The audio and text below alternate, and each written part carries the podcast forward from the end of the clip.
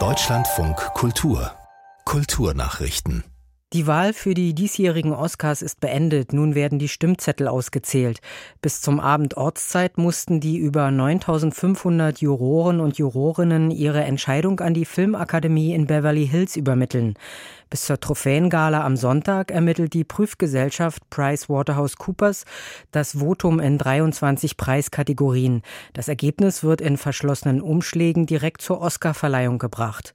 Die Oscar-Akademie kündigte weitere Prominente an, die dann auf der Bühne Preise verteilen, darunter Antonio Banderas, Nicole Kidman und Sigourney Weaver.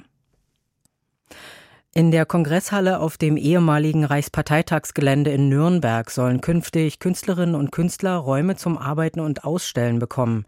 Wie die Stadt Nürnberg bekannt gab, werden vier der 16 Sektoren des monumentalen Rundbaus zu Präsentations- und Produktionsflächen im Umfang von mehr als 7000 Quadratmetern umgestaltet.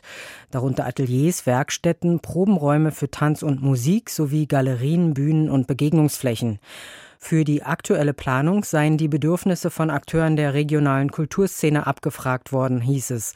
Auch an der Entwicklung eines Betreibermodells sollen die Kulturschaffenden beteiligt werden. Auf tiefgreifende Eingriffe in die bauliche Substanz werde aus Gründen des Denkmalschutzes wie der Wirtschaftlichkeit jedoch verzichtet, so die Stadt.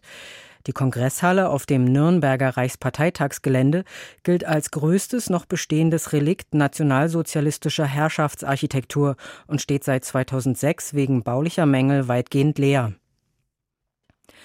Die Düsseldorfer Kunstakademie ist nach dem Rücktritt ihres kommissarischen Rektors Johannes Müssock ohne Leitung. Der Rücktritt Müssocks folgt auf wochenlange Querelen um die Neuwahl der Führung der Akademie. Der 57-jährige Kunsthistoriker hatte die Leitung nach dem vorzeitigen Abgang des Rektors Karl-Heinz Petzinka im Sommer 2022 kommissarisch übernommen. Im Dezember hatte sich die Architektin Donatella Fioretti bei der Rektorenneuwahl knapp gegen Myssock durchgesetzt. Das NRW-Wissenschaftsministerium erklärte die Abstimmung aber Anfang Februar wegen Verfahrensfehlern für ungültig, sodass die Wahl nun wiederholt werden muss. Aus der Düsseldorfer Akademie gingen Künstler wie Gerhard Richter, Josef Beuys und Jörg Immendorf hervor. Zu den bisherigen Rektoren gehörten unter anderem der Maler Markus Lüppertz oder der Bildhauer Tony Craig. Angesichts von Sicherheitsbedenken in der EU hat die Social-Media-App TikTok angekündigt, Daten europäischer Nutzer künftig hauptsächlich in Europa zu speichern.